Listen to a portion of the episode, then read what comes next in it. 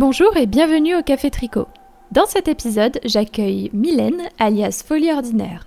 Nous allons parler d'elle, de tricot, de son processus créatif et un peu de Len Speckles. On va parler avec elle de tout ça dans cet épisode. Si tu n'es pas encore abonné à la chaîne, n'oublie pas de t'abonner et de cliquer sur la cloche pour être informé des prochaines vidéos. Sans transition, voici donc ma conversation avec Folie Ordinaire. Eh bien, bienvenue Mylène au Café Tricot. Bonjour. Euh, avant de commencer, est-ce que tu pourrais un petit peu te présenter aux triconautes qui peut-être ne te connaîtraient pas? Alors, euh, je suis Mylène, alias Folie Ordinaire euh, sur les réseaux sociaux. j'ai 31 ans et je tricote depuis très longtemps puisque c'est ma mamie qui m'a appris quand j'étais petite. Et voilà, c'est pas un exercice que j'aime me présenter. c'est toujours difficile, il n'y a pas de souci. Alors, ça fait du coup, euh, si tu as 31 ans, ça doit faire une bonne, euh, au moins une vingtaine d'années du coup, que tu tricotes? Euh, J'ai commencé, ma grand-mère m'a appris, j'étais petite, j'avais 8 ans, je pense. Je faisais des couvertures pour mes Barbies. Ah, trop bien. Alors après, j'ai, bon, pendant longtemps, j'ai laissé tomber, j'ai repris au lycée. je mhm. pense que c'est vraiment après, à ce moment-là, lycée avec fil d'art et puis après le bac, Enfin, à partir de ouais, 2007, vraiment, je pense que j'ai vraiment tricoté beaucoup. D'accord. C'est là où j'ai découvert Ravelry euh, et tous ces vices. et les onglets multiples, parce que oh là là, celui-là, il est trop beau de. Qui a épinglé les trucs, les laines qu'on découvre autres que chez Fildar. Ah, c'est chouette ça. Ok, bah justement, du coup, comment tu as commencé le tricot? C'est toi qui as réclamé à ta grand-mère euh, Apprends-moi? C'est parce que tu la voyais faire, je suppose? Euh, oui, oui, oui. J'ai toujours connu ma grand-mère tricoter. D'ailleurs, ma mère m'a offert il n'y a pas longtemps un pull euh, que ma grand-mère nous avait tricoté pour la naissance. Mmh J'ai récupéré les, les layettes de quand j'étais petite. Donc, je pense que ma grand-mère a toujours tricoté aussi et du fait, le fait de l'avoir, petite, je partais en vacances avec eux, en fait. Donc, euh, la voir tricoter tout le temps, euh, ça doit donner envie. Puis ça occupe quand on part en vacances avec ses grands-parents. oui, c'est sûr. Euh, bah écoute, c'est génial ça. Donc du coup, il y a un truc que tu n'as pas dit, c'est que du coup, tu es créatrice de patron, mais aussi podcasteuse sur YouTube. Tu as un petit, un petit podcast. Oui. Est-ce que tu peux, d'abord, on va commencer par l'aspect l'aspect créatif, etc. Mais, aujourd'hui, euh, qu'est-ce qui t'a donné envie de te lancer dans le tricot, euh, on va dire en, semi, en pro, euh, je ne sais pas comment tu appelles ça, pro, semi-pro, selon ce que tu préfères? Moi, je m'appelle le bébé designer. C'est Julie, Lily comme tout, qui m'avait appelé comme ça. Je trouve que ça me va bien. Encore aujourd'hui, même si c'était il y a trois ans. mais Plus trop un bébé quand même. non, non, mais je sais pas toujours un problème de légitimité, euh, d'estime de soi. Euh, pourquoi, euh, pourquoi je me suis lancée? Parce que je sais pas, je crois que c'est venu naturellement. c'est venu un peu tout seul, quoi. J'avais vu des motifs qui me plaisaient, l'envie de l'adapter sur un pull avec une forme qu'on a envie propre, et puis d'essayer. J'ai toujours été curieuse, je pense, donc le, j'ai tâtonné, quoi. J'ai essayé, je me suis dit, bon, ça ne doit pas être si compliqué de faire les calculs, ce qui n'est pas forcément vrai. Mais euh, voilà, partir d'une idée, d'un dessin et avoir envie de la, de la mettre en, en maille. Donc, euh, je suis partie comme ça. Et puis, je crois que je ne me suis pas arrêtée parce que ça a dû me plaire, finalement. Ok. Et du coup, après, tu t'es plus arrêté et aujourd'hui encore, tu, tu, continues de créer euh, des patrons. Voilà, tout à fait. Alors, surtout pour euh, femmes, mmh. un peu pour enfants et bébés, moins. Ça vient aussi bah, avec l'expérience de vie. Et quand j'ai eu mon fils, j'ai commencé à faire des choses bébés. Oui. Après, euh, je crois que ce qui me plaît vraiment, c'est femmes. C'est tricoter pour soi, c'est vrai que c'est toujours plaisant. Même si c'est agréable de tricoter pour ses enfants, il n'y a pas la même il n'y a pas la même satisfaction, je trouve. Hmm. D'accord. Mais justement, euh, quelles sont les pièces que tu préfères tricoter? Vraiment que femmes Ou il y a, euh, par exemple, pour femmes, il y a des gilets, euh, Gilet précisément ou pull précisément? Bah, Gilet, pull, j'aime bien les deux. Après, j'ai tendance à faire beaucoup de pulls, mhm. alors que je porte plus de gilets. Donc, le pourquoi, je ne sais pas. C'est peut-être parce que j'aime tricoter en rond et que le tricot en aller-retour euh, peut, rebuter, alors qu'en fait, non. Là, je suis en train de faire un gilet qui n'est pas de moi, mais qui me plaît beaucoup, et c'est de l'aller-retour, et, et, je suis très contente de le faire. et du coup. Euh, Ou alors tu fais un stick. Que par, par facilité, peut-être aussi. Oui, aussi. Mais alors ça, j'ai jamais fait, donc euh, il va falloir que j'essaye un jour.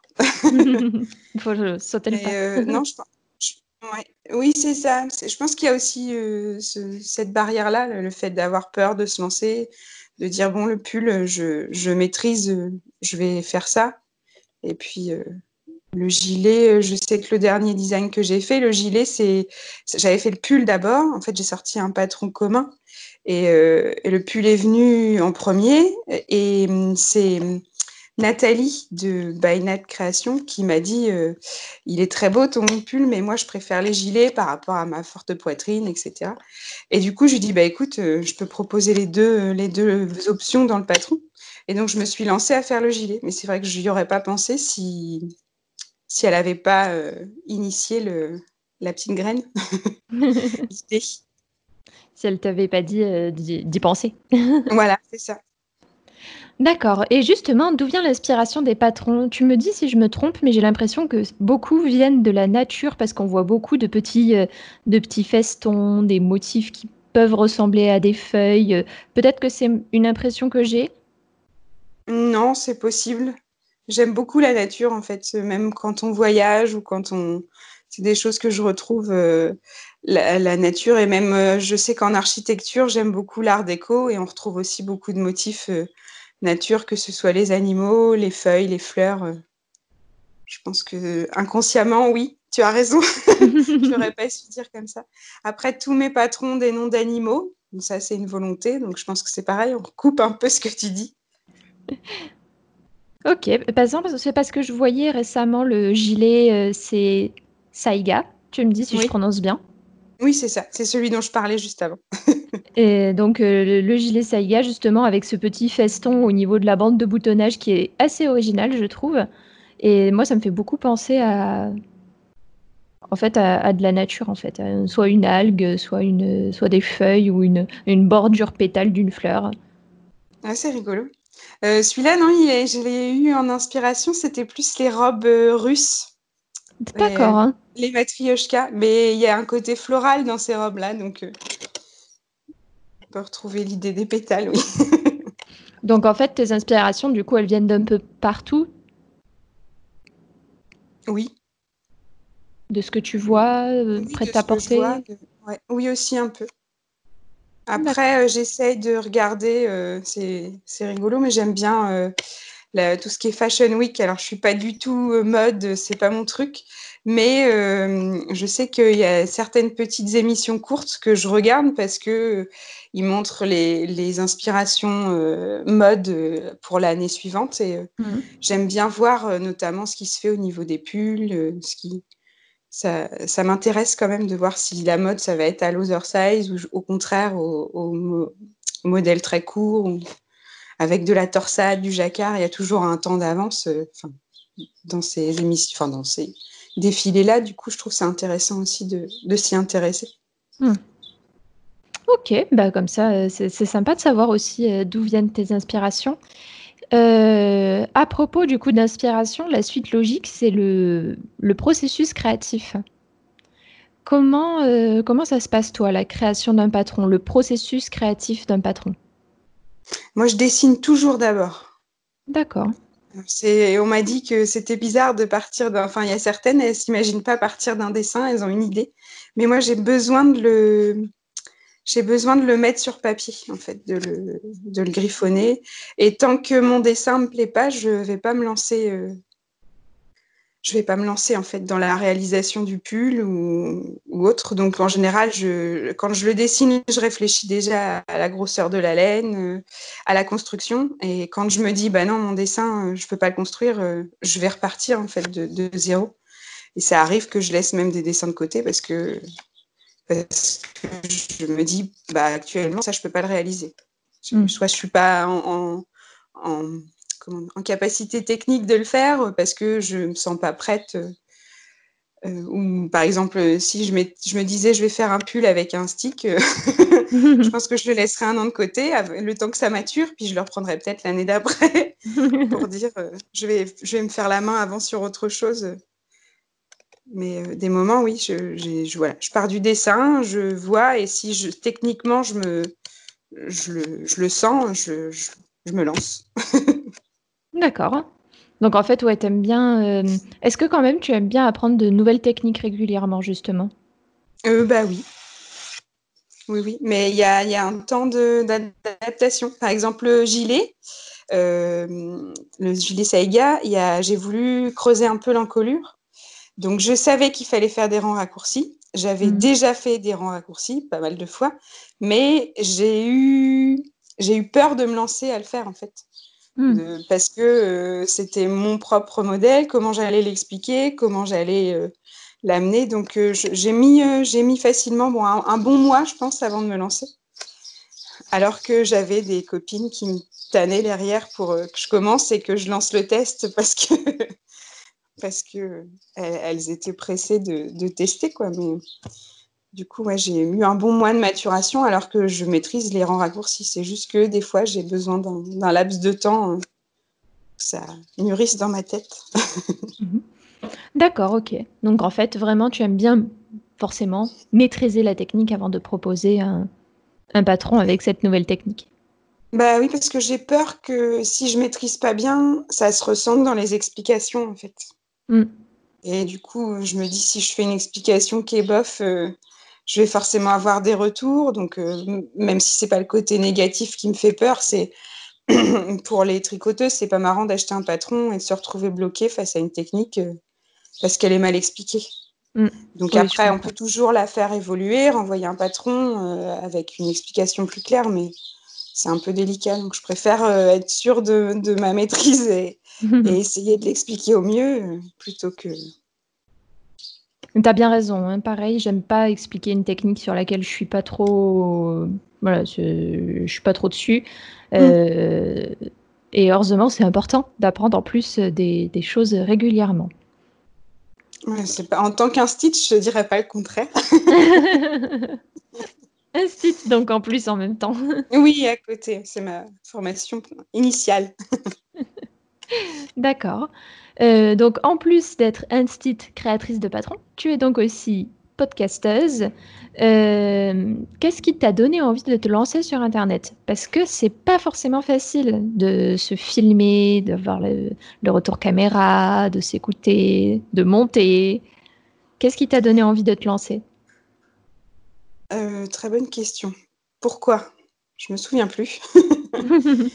je, bah, il y a le côté partage qui me plaisait. Hmm. Euh, je sais que j'avais beaucoup aimé les tout premiers podcasts avec euh, Filles d'hiver et Cocotte Knit. il y avait aussi Émilie, je crois. Euh, et je sais pas, je me suis dit pourquoi pas présenter des choses. alors à l'époque, je faisais pas de design, donc du coup, c'était présenter ce qu'on tricote. puis l'échange qu'il y avait, en fait, le retour, pouvoir présenter des laines qu'on aime, des patrons qu'on aime sans, enfin, et des choses qu'on n'aime pas forcément d'ailleurs, mais sans être euh, négatif et, cassant, en restant bienveillant. Mm. Euh, ça, ça, me plaisait. Je pense qu'il y a, c'est pareil, je pense que ma formation d'instit aussi fait que j'aime bien euh, partager, échanger.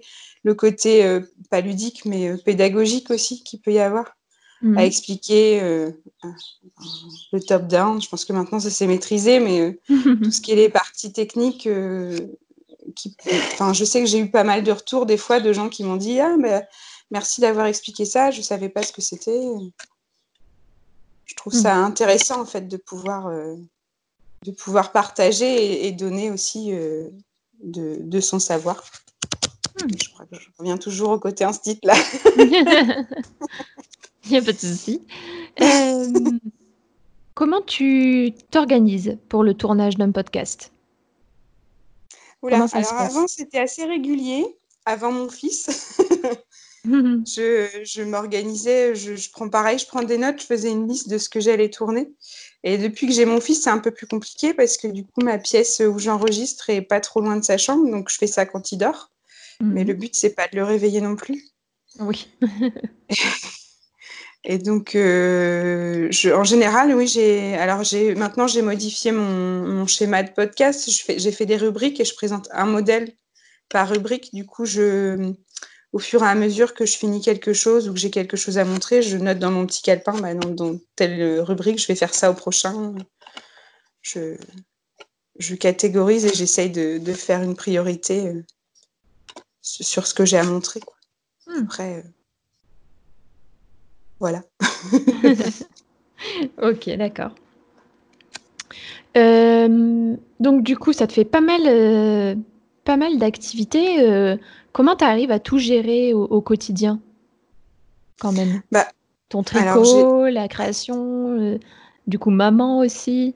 Bah, comment tu arrives à tout gérer? J'ai la chance d'être instite et du coup d'avoir mes mercredis, donc je pense oui. que ça aide aussi. Euh, là, je sais que je vais demander un, un congé parental, euh, enfin pas un congé parental, mais un temps partiel, aussi pour me dégager du temps, donc en partie pour mes enfants, mais aussi pour euh, ce côté entrepreneuriat à côté que j'ai envie de développer encore un peu plus, mmh. parce que ça me plaît vraiment. Et puis, bon, je me dis qu'avec deux enfants, ça doit être plus simple aussi d'avoir une journée supplémentaire pour tricoter un peu sur des designs notamment. Mais comment je gère, je sais pas. des moments, je gère pas du tout. Je suis noyée. Et puis, il y a d'autres moments, euh, j'arrive mieux à m'organiser. Après, j'ai un, agenda qui est blindé de, notes et de choses à faire pour essayer justement de m'organiser au mieux et d'optimiser mon temps. Alors bon, je n'arrive pas à faire tout ce que je dis, mais je c'est pas quelque chose qui me qui me démotive. Au contraire. Parce que je sais qu'il y a certaines personnes, ou enfin, il y a même des psys qui disent que faire des listes, c'est pas toujours bien parce qu'on a tendance à en mettre trop. Et du coup, quand on fait pas des choses de cette liste-là, ça, on, on, se dévalorise et compagnie. Non, moi, je, c'est pas fait, c'est pas fait, je raille, je le mets au lendemain ou pas. Mmh. et puis, euh, je, je, voilà, j'essaye de m'organiser. C'est un peu le système du bullet journal, mais version agenda. D'accord. Ok, bah, c'est intéressant. C'est toujours intéressant de savoir comment, euh, comment, les, comment, tu, comment les autres s'organisent. C'est vrai que moi, j'aime bien le système d'agenda aussi. Et j'ai même entendu des personnes. Euh, je crois que tu utilises MyAgenda d'ailleurs. Oui, c'est ça. Et euh, donc, MyAgenda, pour celles, qui connaissent, celles et ceux qui ne connaissent pas, c'est un agenda qui, qui est sous forme de, voilà, de bullet journal, en fait, qui est déjà tout prêt. Il n'y a plus qu'à remplir. Mm. Si, euh, comme, euh, comme moi, vous aimez pas faire les petits dessins, les petits gribouillis euh, jolis, parce que ça va jamais être joli, parce que ça va jamais être joli, ou pas assez, enfin bref. Pour ce genre de choses, ça, le My Agenda, c'est bien. Voilà, ça demande du temps. Et que vous n'avez pas le temps, c'est parfait pour ce genre de choses. Et il y en a qui utilisent du coup My Agenda pour le tricot, j'ai vu. Oui, bah moi c'est ce que je fais en, en majorité, c'est mon agenda de, de tricoteuse. J'ai les choses à faire à la maison pour pas oublier euh, d'étendre le linge. Et, euh, voilà, la plupart de, des notes, c'est euh, par rapport au tricot. Mmh. D'accord, bah, c'est je trouve ça bien parce que moi je l'utilisais vraiment juste pour tout ce qui est bah, voilà, perso, genre euh, tourner tel truc, euh, faire tel tournage, faire tel montage. Mmh. Et j'avais jamais pensé à l'utiliser pour le tricot. Donc pour moi, c'était un peu une mini révolution. Donc, euh, ok. je vais te poser une petite question indiscrète. Ah. Actuellement, combien de pelotes se trouvent dans ton stock? Je sais pas. Beaucoup trop. Je sais pas. Non, j'en ai beaucoup trop. J'en ai ouais. plus de 50, je pense. oh, ça va. Je m'attendais à pire, genre 100, 200. non, non, 200, non, je pense pas. Après, euh, c'est vrai que des fois, euh, en fait, j'ai des bacs euh, Ikea tout simples, transparents, et tout est stocké dedans. Avec, euh, ils sont triés par, euh, par grosseur de laine. Mmh. je pense que je sous-estime peut-être, peut-être 100, mais je ne suis pas capable de dire. Ce serait une bonne question. Je sais que certaines ont sorti leur euh, stash euh, pendant le confinement. Alors moi, j'ai pas voulu le faire, euh, c'était une volonté de ma part, mais je, me suis dit que ça aurait été intéressant de le faire. Après, Par peur de la découverte? Non, parce que c'est je sais pas si je veux pas dévaloriser celles qui l'ont fait. J'ai trouvé ça très sympa de voir les stages de tout le monde, mais je, je trouvais ça un peu indécent de, de d'exposer son stage alors que oui donc moi j'ai des choses qu'on m'offre j'ai des choses beaucoup de choses que j'achète moi-même donc euh, j'ai la chance de pouvoir m'acheter des belles laines et je me dis que certaines n'ont pas les moyens de pouvoir le faire et ça me gênait d'exposer tout ça en fait d'accord non il n'y a pas de il a pas de problème non, mais voilà. Et encore une fois, je ne critique pas celles qui l'ont faite. J'ai trouvé ça très rigolo de, de voir les stages de certaines et les beautés de certaines aussi, parce qu'il y a certaines laines qui étaient très belles. Mais euh, je ne me voyais pas le faire. Je, voilà. Personnellement, ça me gênait. Ok, je comprends. Euh, ben justement, à propos de laine, est-ce que tu en as une qui est que vraiment tu adores, une laine préférée? Moi, j'aime beaucoup le mérino super rouge. je trouve que c'est agréable à tricoter, c'est c'est facile d'entretien. Euh, après, on retrouve, je pense que chez beaucoup de teinturières, c'est la même, euh, la même base.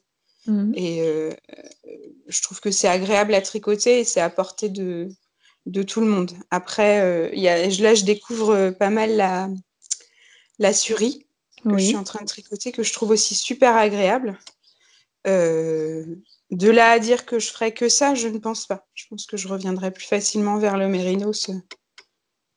Et plus passe-partout. Oui, voilà. Qui est adaptable beaucoup plus facilement. Et, et bah, pareil, c'est aussi dans le souci de dire euh, un patron, il faut que ce soit pour tout le monde, donc aussi bien pour les gros budgets que pour les petits budgets. Et je pense que la souris est plus compliquée à trouver que, que et moins rentable, enfin pas rentable, mais comment dire, plus, plus excessive à l'achat euh, pour un pull que, que la Mérino. Oui, oui, oui, c'est sûr. Euh, ok. Est-ce que justement il y a un point que, alors, je, je, me doute à peu près de la réponse, mais peut-être que tu vas me surprendre. Euh, est-ce qu'il y a un point que tu préfères tricoter quand, quand tu crées des patrons, par exemple? Non, j'ai pas de point préféré. Ah. non, alors, j'ai des phases en fait. Ah, je sais que pendant un moment, j'ai beaucoup aimé les. Enfin, j'aime beaucoup les côtes perlées. Mmh. Euh, parce que j'aime la texture et le rendu final. Je trouve qu'il y a une, épaisseur, un côté moelleux euh, qui est agréable. Donc, j'en ai mis pas mal, euh, que ce soit sur les pulls, les bonnets. puis, je trouve ça agréable à tricoter. Après, c'est plus long. Mais J'aime bien le jersey. Bon, je pense que on peut pas s'en passer. C'est quand même agréable aussi. Et puis ça, ça met bien en valeur certains, certains, certaines laines ou certains designs. Et après, les torsades. Je crois qu'en ce moment, mon truc, c'est les torsades. je mets un peu, un peu partout les tresses, les torsades. C'était l'année dernière. Depuis, depuis août dernier, je pense que les torsades et les tresses, j'en ai mis pas mal sur mes designs. Donc c'est la phase tresse et torsade en ce moment. Voilà, c'est ça. Ça changera l'année prochaine. en août, hein, on y arrive bientôt. Hein. Voilà. Euh, ok. Euh, est-ce que, donc, dans le tricot, on a le, des hauts, des bas. J'aimerais bien que tu me dises quel a été à tes yeux, la plus grande réussite et le plus gros raté en tricot que tu aies eu euh, Vraiment au niveau personnel ou au niveau en tant que designer euh, Les deux. Les deux. Si tu as envie. Je crois, que ma plus grande réussite, c'est le dernier modèle que j'ai sorti. Hmm. Autant pour moi que pour les répercussions sur, euh, sur bah, les ventes ou les, les tricoteuses. Je pense qu'il a, c'est un modèle que j'ai adoré créer l'année dernière, euh, un partenariat que j'ai adoré faire avec euh, Nathalie. Et je ne sais pas si le fait que ce soit vraiment un gros coup de cœur pour moi, ça a eu de l'impact, mais euh, c'est l'un des designs qui a le plus fonctionné et qui fonctionne encore très bien. Et j'en suis ravie parce que je, le, je l'aime beaucoup, je porte les deux versions beaucoup. et du coup, du coup, je pense que c'est enfin, ce que je considère être ma plus grande réussite. Hmm. D'accord. Après, le plus gros échec, euh, j'ai eu beaucoup d'échecs au début, en fait, quand on tâtonne, qu'on se dit, oh, je fais pas l'échantillon, et puis on se retrouve avec un truc informe. Je change de laine, mais je prends un peu n'importe quoi.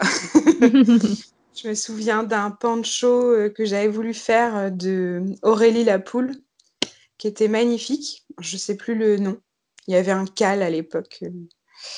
Euh, qui avait été fait. Il était beau, mais alors c'était euh, deux grands pans en jersey à faire, donc euh, pas ou en point mousse même. Donc c'est un truc qui monte pas vite et puis qui est c'est pas hyper épanouissant de faire deux rectangles. en point mousse ou en jersey. Voilà, c'est ça, en point mousse. Et, et en fait, en plus de ça, j'avais choisi une laine fil d'art qui était pas terrible du tout, une espèce de laine bouclette. Donc, euh, je pense que c'était pas du tout adapté. Donc, le rendu, euh, je l'ai pas fini. J'ai dû faire un rectangle. le rendu était immonde. J'ai dit, bon, laisse tomber. je pense que ça doit être un de mes plus gros ratés. C'est vrai qu'on en a tous, hein, comme tu dis, surtout au début, euh, où on prend la laine un peu comme ça, parce que, oh, elle a l'air jolie celle-là, et ça devrait aller. Et en fait, ça va pas du tout. Non. Bah, c'est vrai qu'avec Ravelry, on arrive à trouver les équivalences maintenant, euh, mm. depuis longtemps, mais bon, des fois, on a envie de faire au feeling un peu, on tente, et puis, euh, mais des fois, même juste le, la qualité de la laine, en fait. Tout à l'heure, tu demandais les qualités préférées. Encore cette année, j'ai utilisé une laine euh, Fonty en lin et coton pour faire un top euh, que j'ai designé. Et en fait, euh, ça a été un fail aussi parce que, parce que le, rendu du lin rigidifie vachement et ça correspondait pas à, la forme que j'avais faite. Du coup, j'avais quelque chose qui était, qui était, pas, qui, était trop droit, trop rigide au niveau de, de l'encolure et c'était pas joli. Oui, ça donne un effet un peu carton, un peu. Oui, c'est ça. Du coup, ça faisait des espèces de bourrelets sous les bras. C'était pas beau.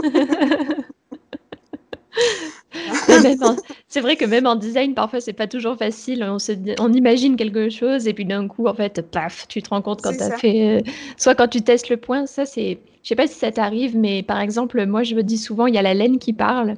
C'est je sélectionne une laine, je fais le point et je dis ah non, le point il va pas du tout avec la laine en fait. Ça va pas, ça ressort pas. Ou C'est notamment les laines à, speckle, euh, les laines mouchetées un peu, euh, qui sont très belles, mais il y a, enfin, des fois, euh, on a envie de dire ah, bah, ce modèle-là, il est beau, je vais le faire avec cette laine mouchetée. Et en fait, le point ressort pas. c'est, quand c'est de la dentelle, notamment, je trouve que ça ressort pas forcément. Ça met mm. ni la laine en valeur, ni le, ni le point. En vérité, la laine speckle, si on en parle, parlons de la laine speckle. Euh, si on parle de la laine speckle, je pense que le seul point qui va vraiment bien avec cette laine, c'est les points pleins de base, point mousse, euh, jersey. potentiel point de riz, ça dépend. Oui. Mais euh, vraiment les points de base et c'est tout. c'est vraiment ça. C'est pour ça. que tout ce qui est les, les fades, comme on fait André Amaury, ça marche bien avec le speckle. Parce que souvent, elle fait des modèles, c'est du jersey je, pense au, le spin raglant, euh, c'est du jersey avec juste du mousse au niveau des, épaules, je crois. Oui, je crois que c'est ça. Celui-là, il doit bien marcher en speckle.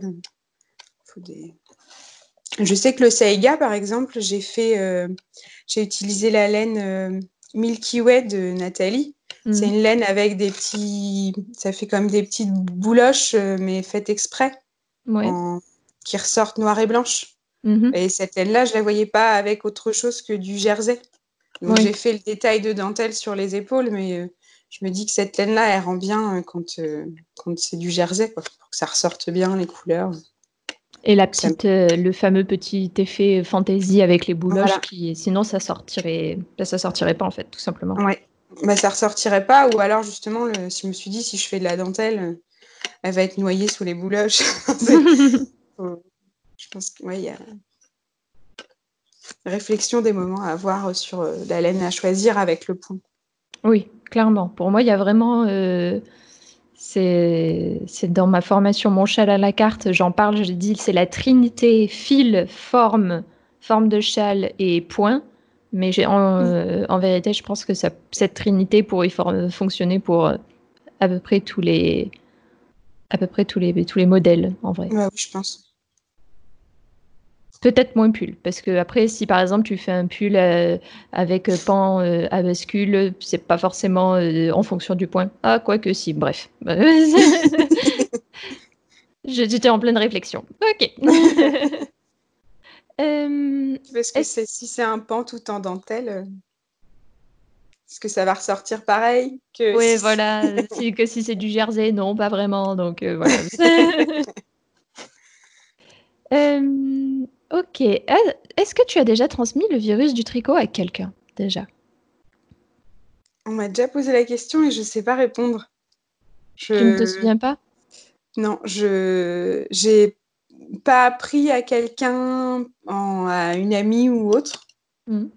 Ça, je sais. Après, euh, je ne sais pas. Je peux pas dire. Je ne pense pas. Donc, Joker. Joker.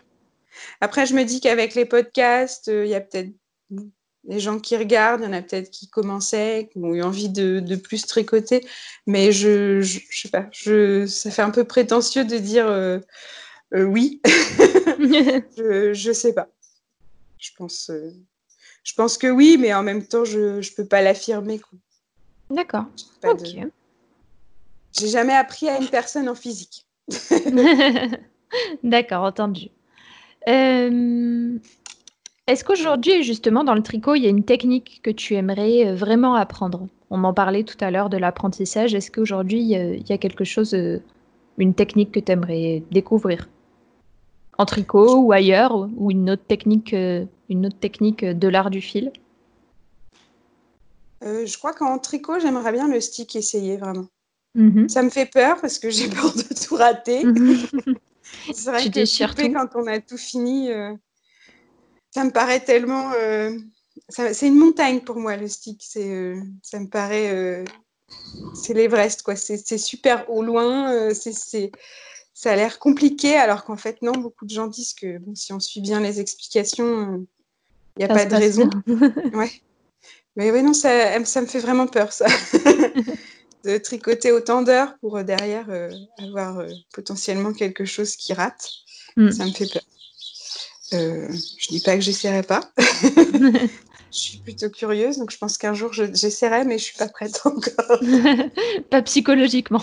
non, voilà. Et sinon, dans l'art du fil, oui, il y a plein de choses que j'aimerais tester, mais j'essaye de pas trop m'éparpiller parce que sinon, bah, déjà j'en mets plein la maison et je pense que mon conjoint en a déjà marre. Mais je sais que j'ai essayé le, le tissage l'année dernière. Mhm. J'aime beaucoup, mais bon, du coup, ça prend du temps. Donc, à côté, les designs n'avancent pas. Et j'aimerais bien essayer le punch needle aussi. Mhm. C'est vrai, c'est super joli cette broderie. Ouais.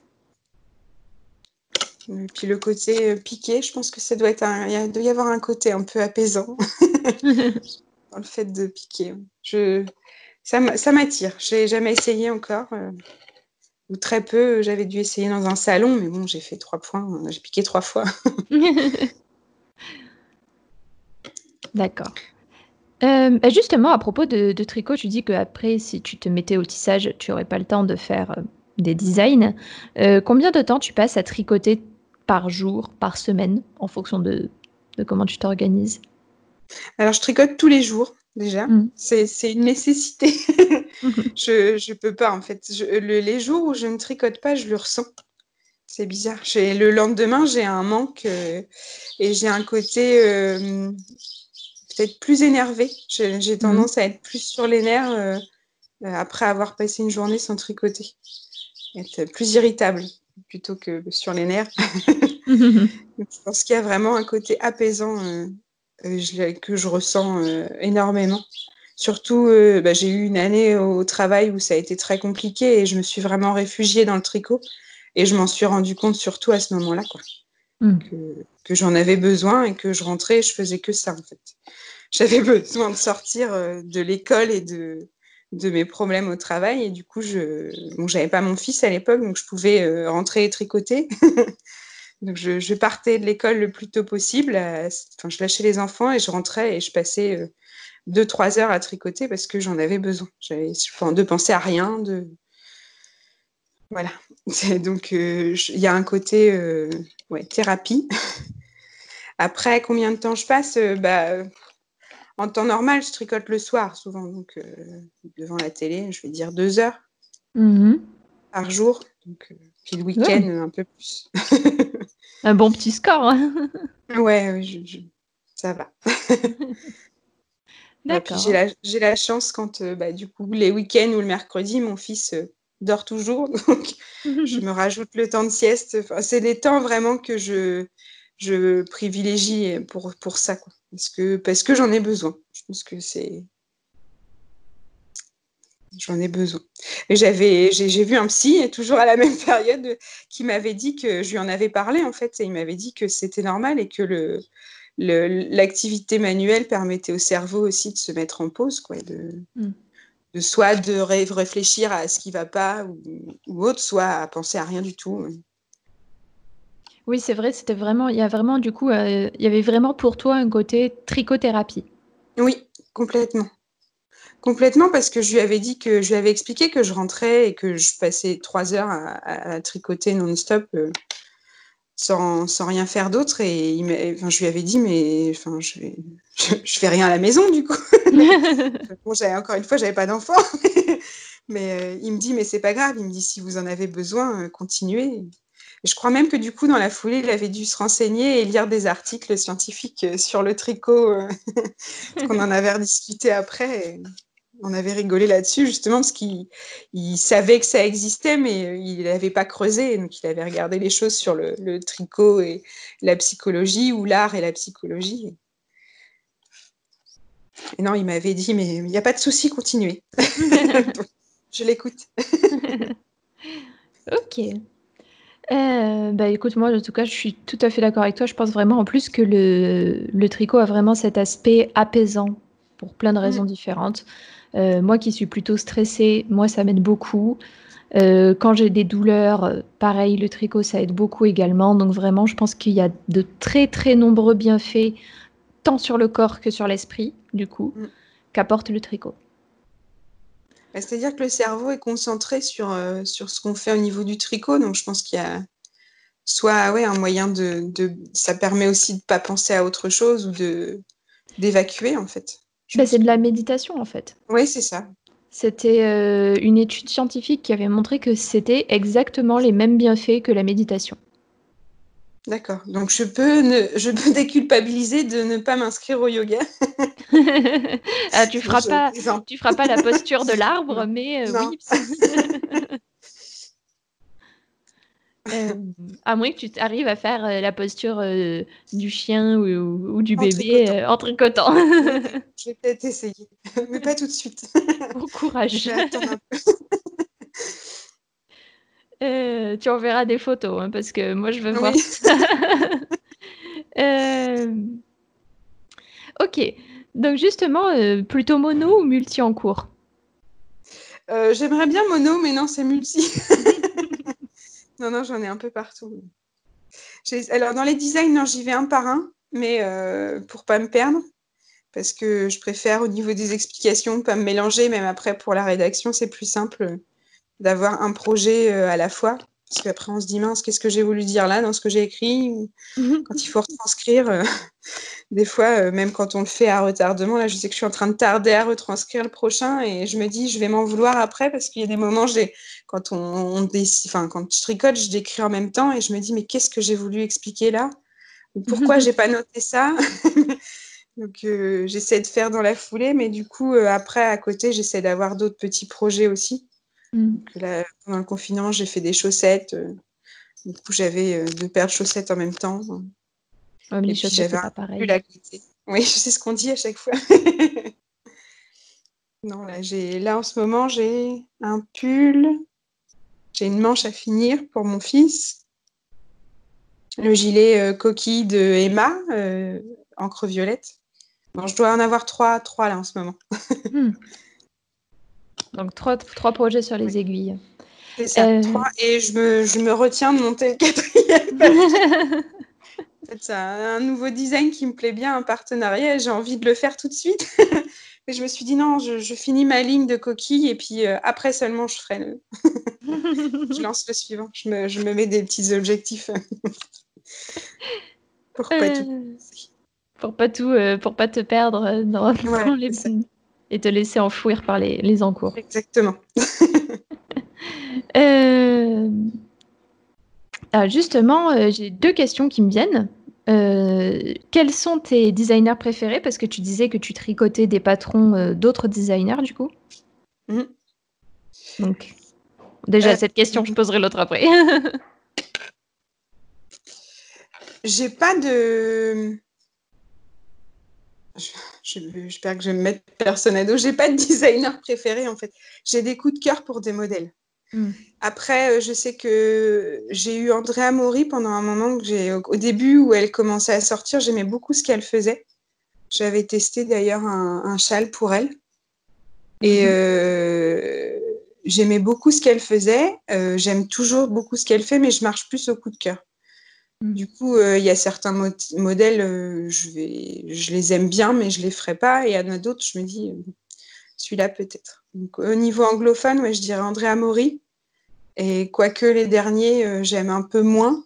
Je trouve ça joli toujours, mais c'est toujours une question de morphologie, de goût. Il faut, faut, imaginer aussi J'essaye d'adapter. Euh, en général, quand je me lance dans quelque chose, je réfléchis à, une tenue parce que je veux, je veux plus euh, faire des pulls qui vont rester dans le placard et, et, que je mettrai pas ou je me suis trompée sur la couleur. Donc, euh, en général, je, voilà, je, je me dis, bon, je vais faire celui-là en telle couleur parce que comme ça, je pourrais le porter avec ça, ça, ça.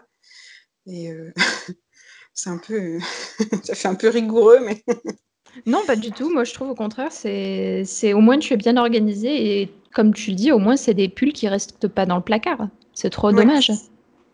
Bah, puis même au niveau morphologie, je trouve que des fois on fait au coup de cœur, on se dit bah, celui-là il est trop bien et en fait euh, c'est une forme, bah, soit c'est un pull et on met pas beaucoup de pull, soit euh, c'est une forme qui met pas en valeur ou qui sert trop et du coup euh, et les bourrelets qui ressortent de partout, on, on, se dit que ça va pas, c'est trop court, enfin et puis, ou alors, on n'a même pas. Euh, enfin, je sais que j'ai déjà tricoté un pull bleu électrique, mhm. que, un gilet bleu électrique que je trouve magnifique, mais je le porte pas parce qu'en fait, j'ai pas de bleu dans ma garde-robe et que j'en mets pas, surtout euh, bleu électrique. Donc, je trouve ça dommage en fait de autant d'avoir tricoté autant d'heures et puis euh, même d'avoir une pièce qui, qui dort alors que ça pourrait profiter ailleurs ou à quelqu'un d'autre.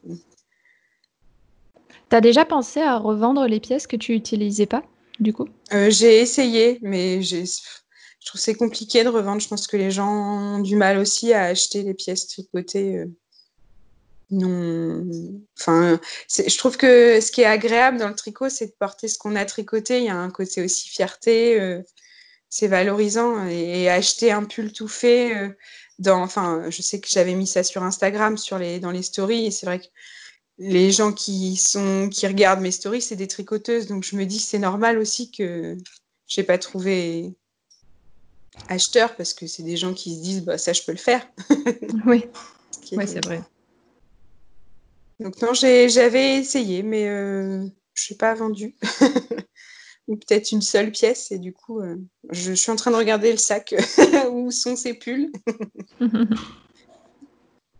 ça m'embête que ça dorme là parce que c'est du coup c'est des choses euh, je donne beaucoup euh, enfin j'ai beaucoup fait de tri dans ma garde-robe et je donne beaucoup euh, à Emmaüs ou aux, associations parce que je j'ai pas acheter et ça c'est les pièces que j'ai du mal à donner c'est bizarre il y a un côté sentimental, je pense. Donc, ça reste dans un sac, mon, pauvre truc, à traîner depuis plusieurs années. Mais c'est pareil avec la couture j'ai du mal à me séparer des choses que je couds, même si je rentre plus dedans, euh, bah, je n'arrive pas.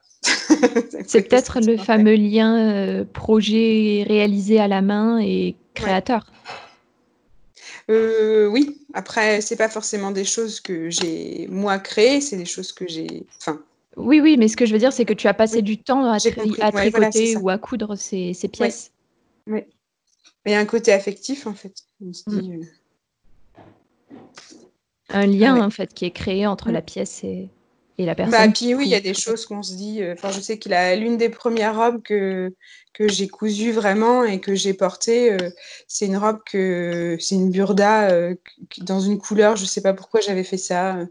Un tissu qui est pas forcément très beau, mais je l'ai porté le lendemain du, du, mariage de ma meilleure amie. Et alors, elle a une grosse tache de cidre sur le volant de devant. Et je j'arrive pas, je pourrais l'acheter, je pense, parce qu'elle est tachée, j'arrive pas à la détacher, je rentre plus dedans, je pense aussi, mais je la, je peux pas m'en séparer, je j'arrive pas à la sortir de ma garde-robe. C'est, il y a des côtés aussi euh, événements, quoi. On s'attache euh, à ce que ça représente, à pourquoi on l'a fait. Oui, c'est vrai, oui. Euh, du coup, l'autre question que j'ai, c'est est-ce que, du coup, en tant que créatrice, ça ne te dérange pas, enfin, est-ce que tu n'as pas peur d'être trop influencée par le fait de tricoter des patrons d'autres créateurs? Il y en a chez qui ça, il y en a qui ont peur de ça. C'est pour ça que je pose cette question. Non.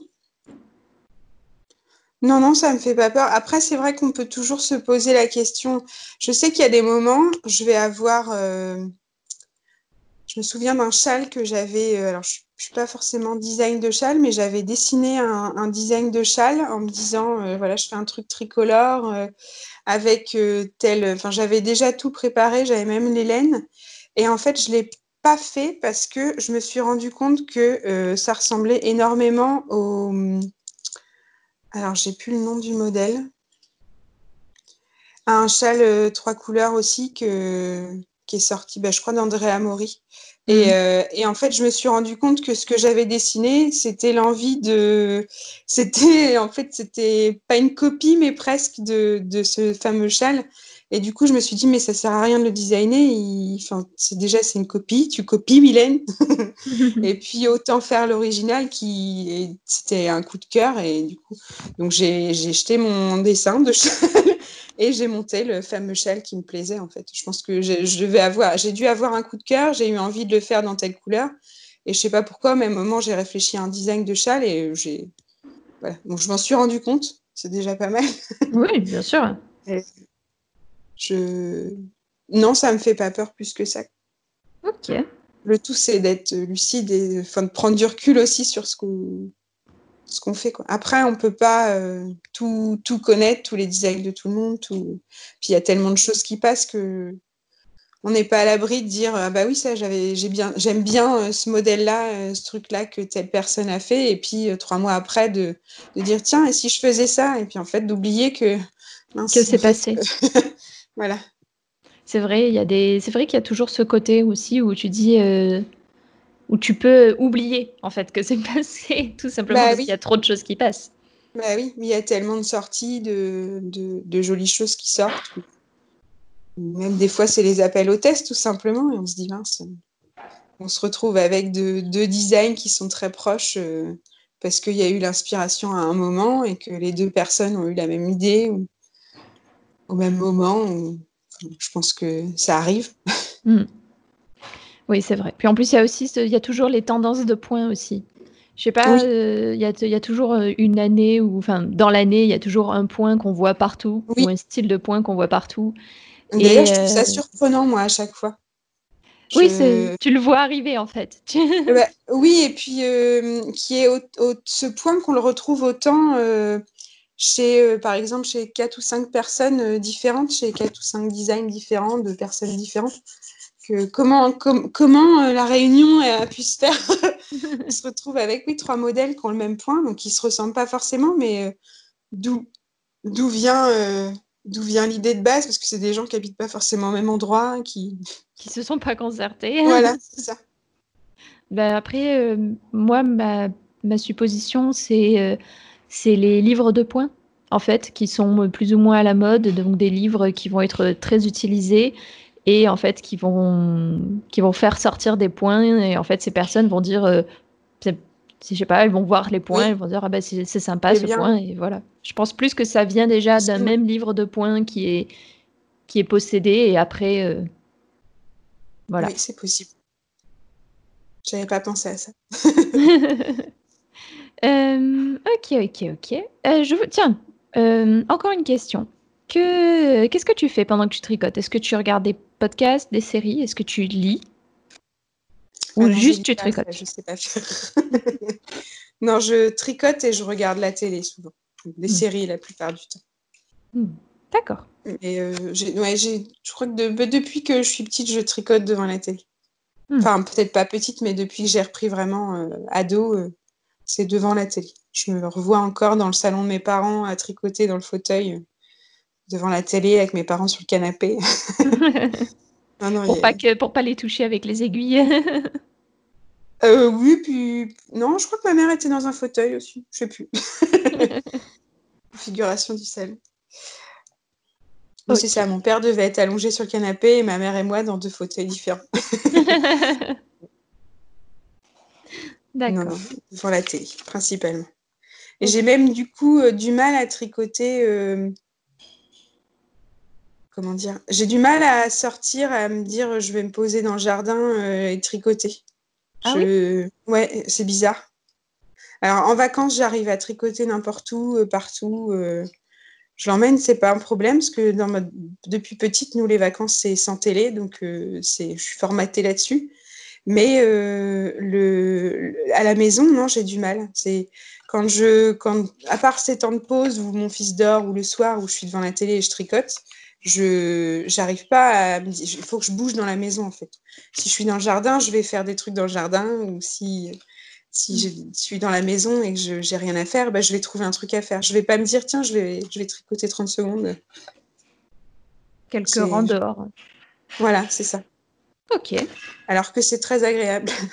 J'essaye de temps en temps, mais en fait, euh, là, bah là, notamment pendant le confinement, au moment du goûter, je sortais mon tricot. Euh, plus, il a fait super beau, je, le sortais. Et, non, je l'ai quasiment pas touché. Donc, je le sortais à 16h et je le rentrais à 19h. Il prenait le soleil et puis euh, c'est tout. Je, il bronzait. Voilà, j'ai du mal à me poser en fait pour le, et faire que ça. Sais ce qui est bizarre. Je ne l'explique pas. D'accord, ben, c'est juste en fait peut-être parce que tu es habitué à tricoter au, à, cet endroit-là, donc euh, tout simplement. Oui, peut-être, puis je pense que je trouve toujours quelque chose à faire quand je sors aussi. Hmm. Je me dis, euh, là, ah tiens, il faut que je m'occupe de telle plante, ah tiens, faut que je... Bon, je vais aller jouer avec mon fils. Euh, ah, j'ai oublié le linge. Enfin, il y a toujours un truc... Comme il y a toujours un truc à faire dans une maison. voilà, c'est ça. Après, je, je pense que c'est le côté aussi dont tu parlais tout à l'heure, comment s'organiser.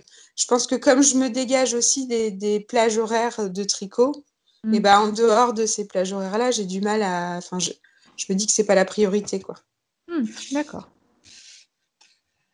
Entendu. Ben écoute, on va aller tout doucement sur la fin.